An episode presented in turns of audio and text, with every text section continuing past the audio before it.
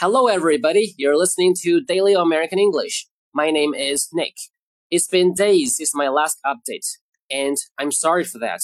I've been busy recording the other course, Mastering American English. 大家好，我是 Nick。从上次更新到现在呢，大概有十天时间了。很抱歉，最近呢忙于录制另外一套课程《美式英语发音秘诀》第二期，也希望这套课程呢能尽早与您见面，并且对您的英语发音有所帮助。 Okay, enough chit chat. Let's get to today's daily expressions. Number one, keep a low profile. Keep a low profile. Keep 保持 low 低的 profile 有简介的意思。Keep a low profile 是一个短语，保持低调的意思。If you don't want to draw much attention, you need to keep a low profile. 如果你不想引起很多注意的话，你需要 keep a low profile，保持低调。All right, number two, keep your mouth shut. Keep your mouth shut. Mouth 嘴巴 shut，在这是形容词，关闭的。Keep your mouth shut 意思是闭上你的嘴，语气呢比较严厉。Number three, shut the fuck up. Shut the fuck up. 咱们知道 shut up 是闭嘴的意思，这个呢比 shut up 语气更强烈。shut the fuck up，闭嘴。Number four, my life is a mess. My life is a mess. A mess 在这是名词，指糟糕的意思。My life is a mess. 我的人生就是一团糟。If you are in a really bad situation and you feel very depressed, you can say, My life is a mess.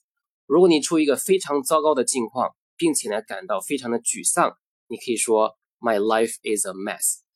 But I hope this never happens to you. 但是我希望呢你永远不要遇到这种情况。当然，你也可以说别人，比如 His life is a total mess. 他的人生简直就是一团糟。All right, number five. Don't mess it up. Don't mess it up. mess it up 可以连读，mess it up，mess it up。OK，mess 在这是动词，弄糟的意思。Don't mess it up，不要搞砸了，别搞砸了。Number six，don't mess with me。Don't mess with me。mess 同样是动词，Don't mess with me，不要惹我。mess with 可以理解成干扰、干涉的意思。Number seven，don't fuck with me. Don't fuck with me. 啊，这个句子呢和上面这个 Don't mess with me 意思是接近的，也是不要惹我，不要给我找事儿。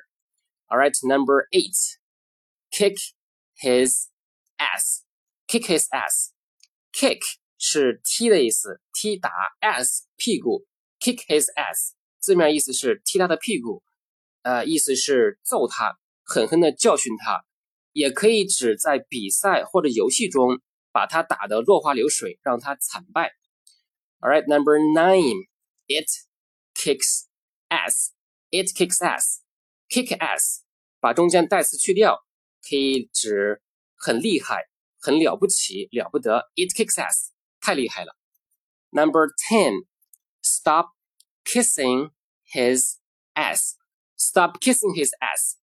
kiss 亲吻的意思，ass 屁股，stop kissing his ass，不要再亲他的屁股了，意思是不要拍他的马屁了。OK，number eleven，you are a cop my ass. You're a cop, my ass. Cop 是警察的意思。You're a cop，你是个警察。My ass 是一个俚语，表示什么什么才怪呢？什么什么个屁？ 表示完全不相信。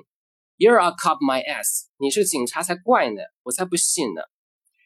Okay, that is it for this episode, and I hope you like it and benefit from it. I'll see you next time. Take care. Bye.